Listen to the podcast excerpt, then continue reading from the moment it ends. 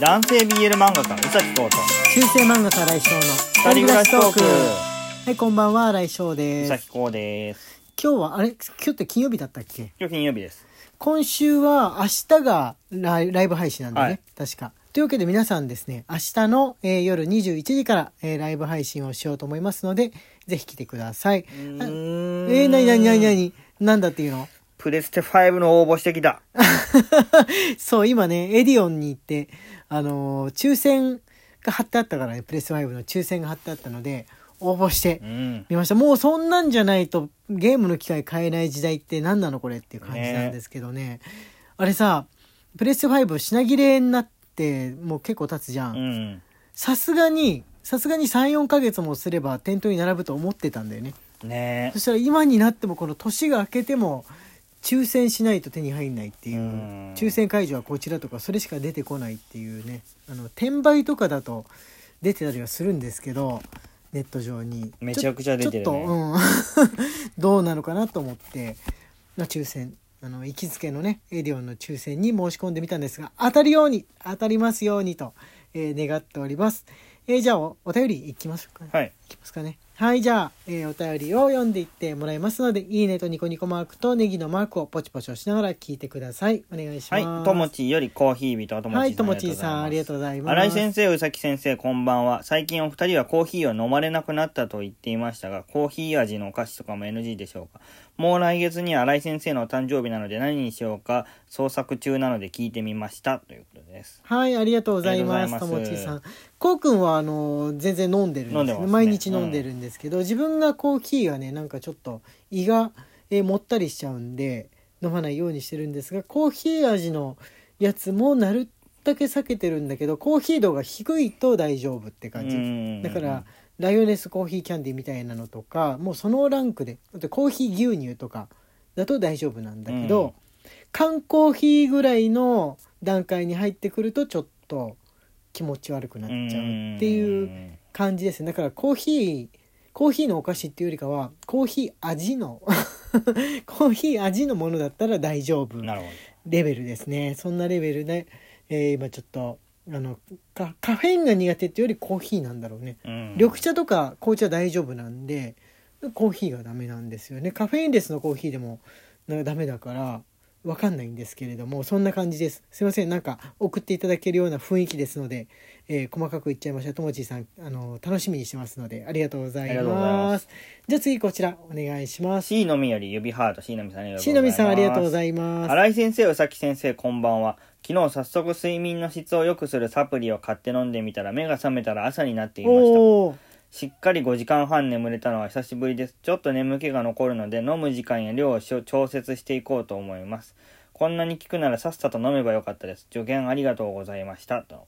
はい、しのみさんありがとうございます。そうしのみさんね、あの不眠だっていうふうなことなんで、結構これ聞いてる人の中にもあの眠れないっていう人割といるんじゃないでしょうかね。うん大人世代になっていくと眠れなくなる人かなり多いと思うんで、えーいてもおかしくないかなと思うんですが、もうサプリとかで済むんだったらなおさらなおさらどんどん取ってっていいと思うんですよ。サプリっていうのはあれもう食事の一種ですから。おそうだね。かずの一個だと思って飲んでいいしあのサプリのその先にあるお薬ですねお医者さんで処方してもらうお薬とかもあの気にしないで、えーもうもうやばいな寝れないなと思ったらお医者さんで処方してもらうのはいいと思いますよ。うんやっぱり眠らないっていうのは一番体に悪いですので、えー薬体に悪そうとか思わないでね眠るのが一番だと思います。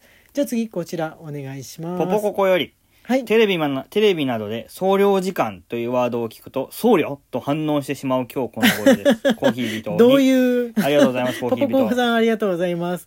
僧侶、僧侶愛されてますよ。愛されてます。はい。でもなんかわかる。あの、僧侶、何かで、その、お坊さん関係の話とか聞いても、パッと僧侶がね、頭に浮かぶことありますかね。え、後でまた僧侶の、あれしましょうか。下下浦僧侶のお便りを読ませていただきましょうか。じゃあ次こちらお願いします。きなさより美味しい棒コーヒー人ありがとうございます。ありがとうございます。いつも応援のお言葉ありがとうございます。科学者紹介絵本シリーズアルキメデスに取り掛かりました。古代ギリシャの数学者で浮力についてのアルキメデスの原理で有名ですお風呂で思いついたってやつだやつだね。うん。6月24日開催の科学教室で使用予定です。先生方も原稿頑張ってくださいませ。とのことです。はい木下さんありがとうございますありがとうございますえっと偉人のね絵本を書いてらっしゃるということではい。頑張ってください。はい、ありがとうございます。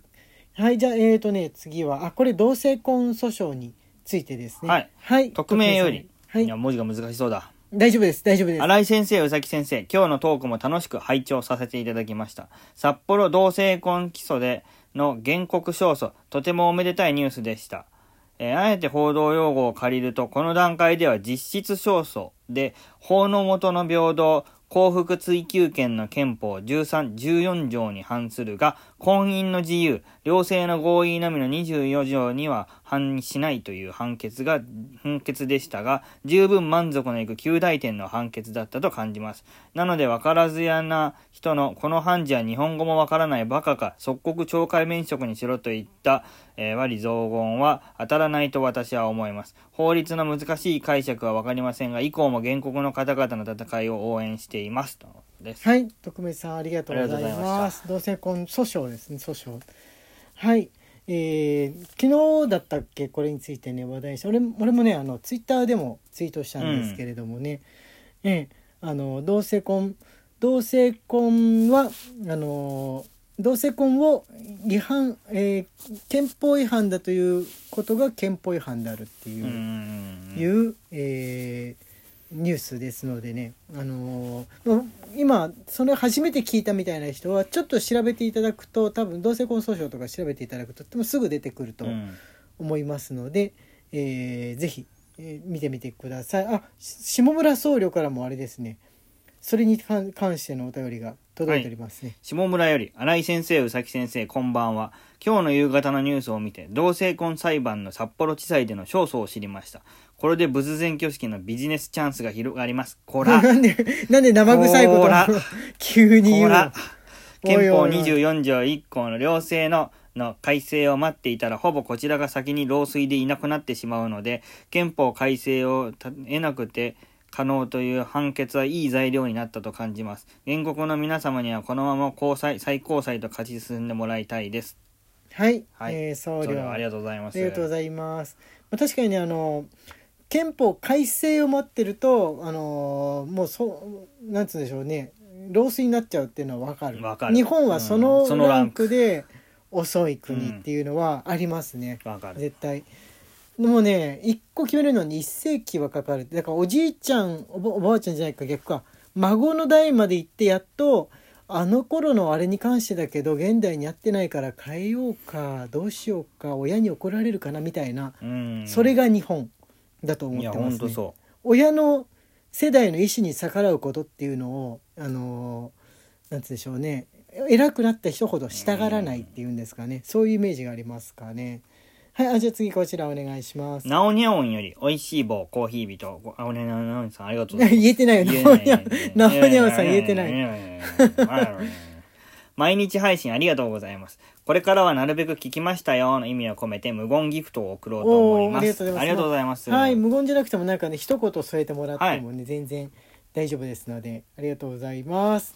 はいあのね無言で、えーアイテムを送ってくれてる人がねあの割といましてちょっとそれを一応ご紹介してぶどう売りさんよりコーヒー人を、はピアノさんより指ハートをいただいております。はい。あれなんかまだあった気がするけどね。あ、ぶどうりさんからなんかねまた、音が綺麗に取れてますよっていうので、コーヒー人がもう一個。あ、この間のちょっとね、そうそうそうそうそう。ごたごたの時の。あの。スマホで録音をしてみたっていう風な時のね、えーやつなんですけども、ありがとうございます。ボドリさん、毎日一個ずつ何か送ってきてくださって、非常に、あの、嬉しく思いますのでね。はい。あとこちらお願いします。へへへへシフォンより妹があの入手困難な愛崎ルイ T シャツを鹿児島でゲットしてくれたのでめちゃくちゃハッピーです。リボン店行きたかったな。ジングルのかけら。ジングルのかけら、はありがとうございます。ありがとうございます。そう、ジングルのかけら今やってるんですよね。差し入れで、あのー、ジングル、その、そのチームのオリジナルジングルを作ってくれるっていうやつで、このジングルのかけらっていうのがたくさん集まると、えー作ってもらえるみたいなんですけれども、結構あ、ジングルってあの、配配信の最初に、そうそうそう。今南の島っていうもともとラジオトークについてるジングルとかけてるんですけれどもあのーそれが自分たちのオリジナルソングを作ああ、ってなるほど。もらえるやつなんですけれども。よろしければ皆さん、ね。送っていただければ。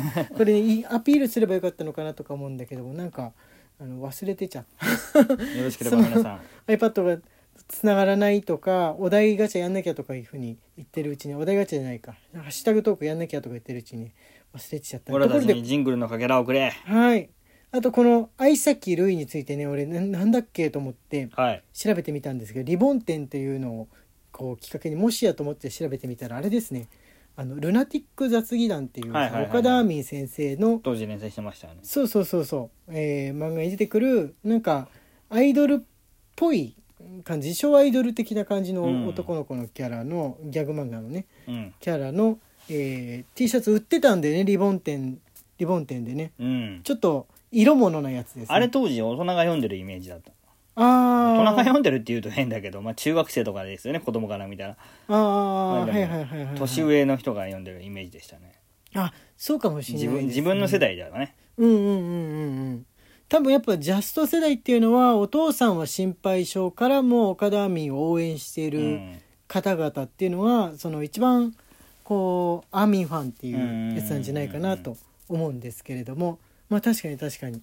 というふうなことでは時間がやってまいりましたね。まだねお便りいっぱいあるんですけどまた明日読ませていただこうかと思っております。中世漫画家新井翔と。男性 BL 漫画家うさきこうの二人暮らしトークでした。ツイッターのフォローと番組のクリップと明日のライブ配信もよろしくお願いします。はいまた明日ね